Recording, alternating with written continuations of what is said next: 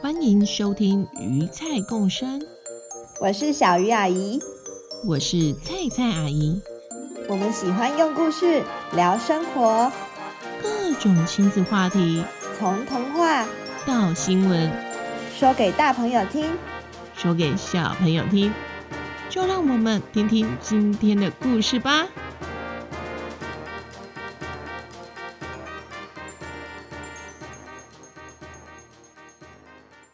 嗨，小朋友好，我是小鱼阿姨。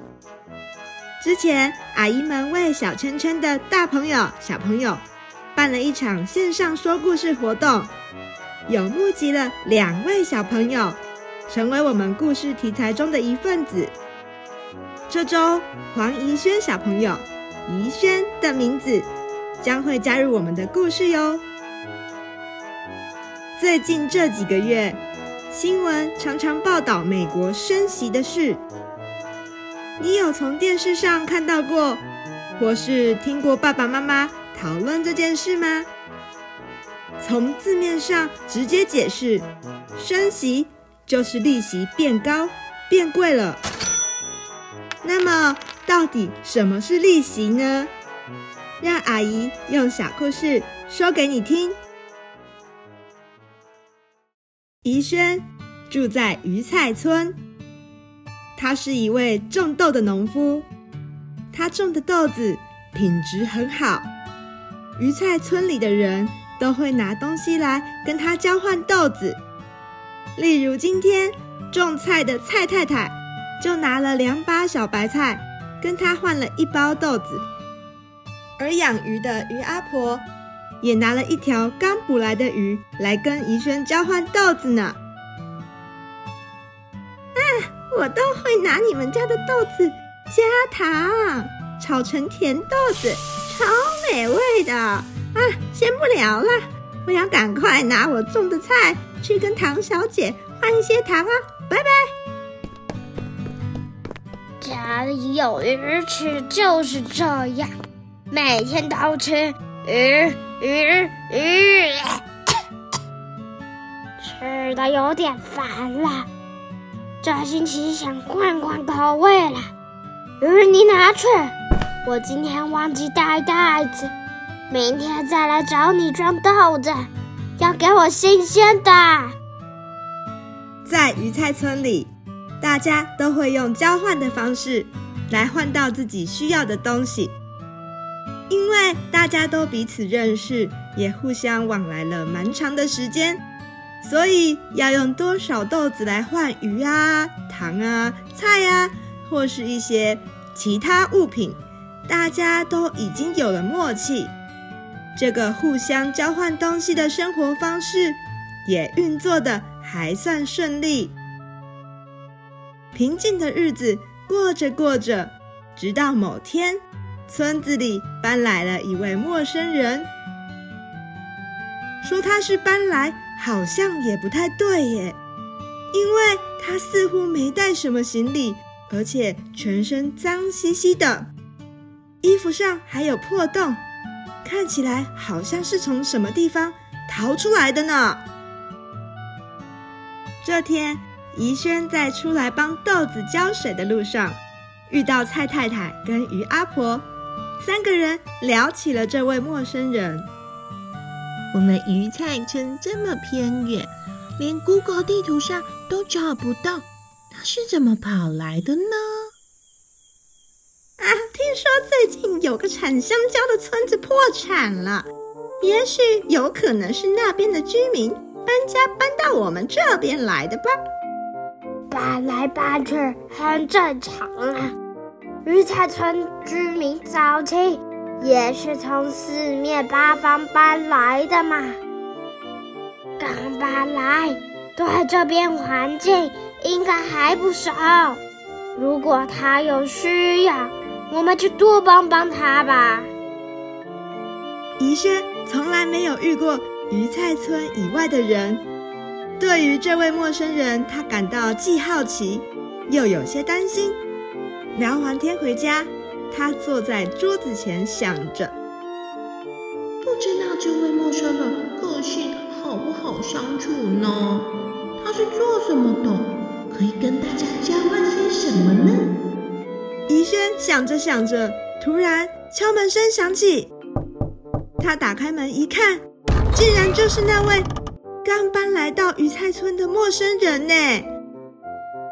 你你你好，我我是刚搬来的，你你可以叫我阿豆。我看到你家门口有些豆子，想跟你借一些豆子来种。我搬来的时候，看到这附近好像还有一些空着的地，想要种一些豆子来过生活。阿豆你好，我是怡轩。这个，嗯，请问一下，什么叫借啊？在我们鱼菜村，需要什么都是拿东西来互相交换。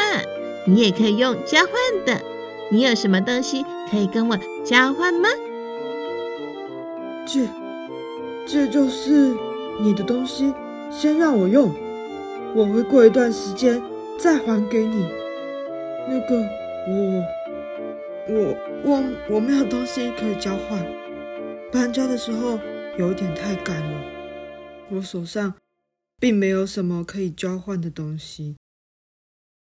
怡轩想起于阿婆的话：“如果他有需要，我们就多帮帮他吧。”回头看了看自己家里的豆子，平常他收成豆子，一部分会拿来跟村民交换东西，一部分会再拿去田里种，这样明年才会有足够的豆子可以用。怡轩心里想。该留多少来种，该拿多少来换，我都已经算好了。突然有人来借，我该怎么办呢？嗯，这……阿豆看到怡轩有点为难的样子，想了一下，开口说：“嗯，呃，啊，对了，怡轩。”我可以请问，你种下一颗豆子，过了一年之后开花结果，会结出几颗豆子呢？我没有很仔细算过，不过种一颗豆子，一年后再结出个十颗豆子，应该是没问题的。那这样吧，你借我一颗豆子，明年我还你十五颗，好吗？怡轩露出惊讶的表情，阿豆又接着说：“豆子借我，你自己就不能种了，所以一年后还给你十五颗，应该就不会让你这么烦恼了。你的豆子长得漂亮、健康又饱满，如果用我的方法来照顾，应该还可以长得更好哦。其实我在来到鱼菜村之前。”是一位植物学家，我很了解植物的习性。植物学家，嗯，那你怎么会搬到鱼菜村来呢？阿豆听完叹了一口气，说：“唉，我本来开了一间植物园，在某一次熊族的战争之中被摧毁了。那本来只是熊族之间的争吵。”但谁知道那些毛很长的熊在攻击的时候，根本不管对象是谁，只要看到东西就乱砸。我都还来不及好好收拾我的东西，就只能赶快逃走。后来我又流浪到了一个产香蕉的村子，我想要教那些动物如何在缺水的时候还能继续种出好吃的香蕉。但是那些动物有够懒的。动都不想动，我从来没看过那么懒的动物。嗯嗯，这件事我有听说，是布鲁肯村吧？你有机会可以听听看《鱼菜共生》第十九集，就知道发生什么事了。先等我安顿下来吧，我身上还带着我植物园的门牌呢。你看，唉，阿豆从衣服中掏出一块刻有。豆先生植物园几个字的牌子，上面还画着阿豆的画像呢。你真的很爱你的植物园耶，竟然还把门牌随身带着，哇！逃走时随手一抓，就把门牌也给带走。这一路上虽然用不到，但也舍不得丢啊。阿豆一面说，一面摸着牌子，眼神看向好遥远的地方。阿豆，你可以教我怎么照顾豆子吗？我可以借你豆子，就照我们约定的，一年之后你再还我十五颗。我家附近还有一些空地，你来这边种豆子，我一边跟你学，如何？跟着植物学家种豆子，我会不会种出杰克的魔豆啊？哈哈，没有问题，没有问题，谢谢你。不过我要先说，我种不出杰克魔豆的那种豆子啦。话讲完，两个人一起笑了起来。之后，阿豆在怡轩家附近的空地种起了豆子。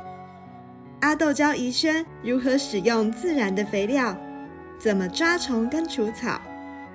一年过后，他们两个都大丰收呢。阿豆很感谢怡轩的帮忙，让他有机会在陌生的地方开始新生活。他还教怡轩如何煮豆浆、做豆皮。原来呀，阿豆不只是一位植物学家，也是一位热爱料理的美食家呢。故事就先说到这。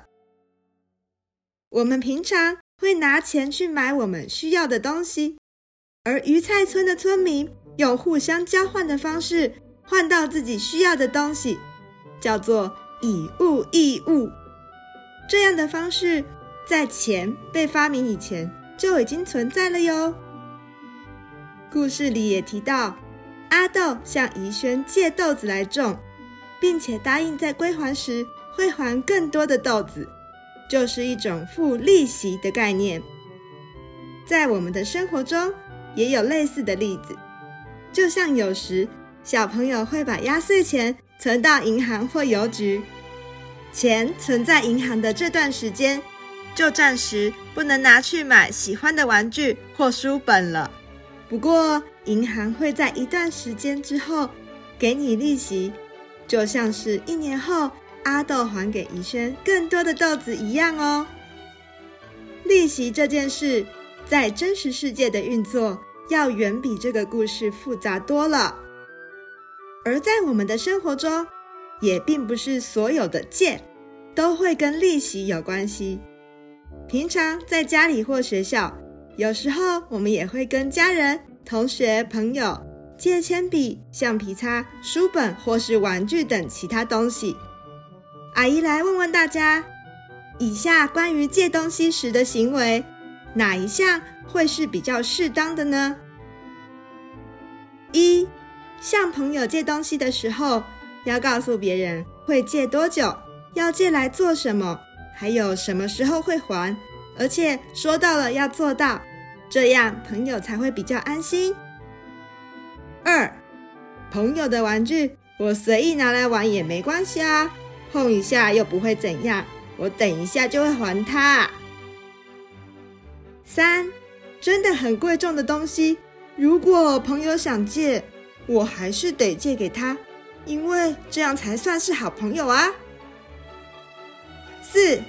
借来的东西弄不见就算啦，别人真的来要，我再请爸爸妈妈买一个还他就好啦。想要借东西时，比较适当的行为会是一，尊重别人，也尊重自己。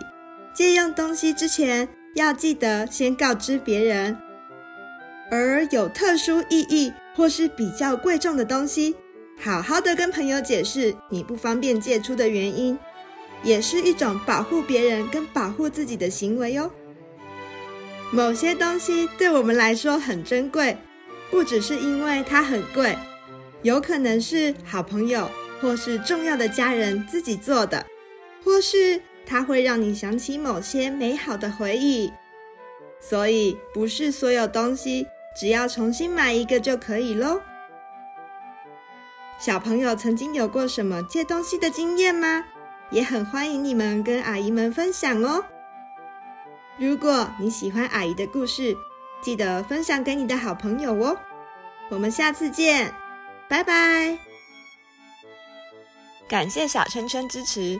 小圈圈不只是一个电子联络簿，透过平台让家长再忙也能关注小朋友每天讯息，同时吸收育儿知识和报名亲子活动。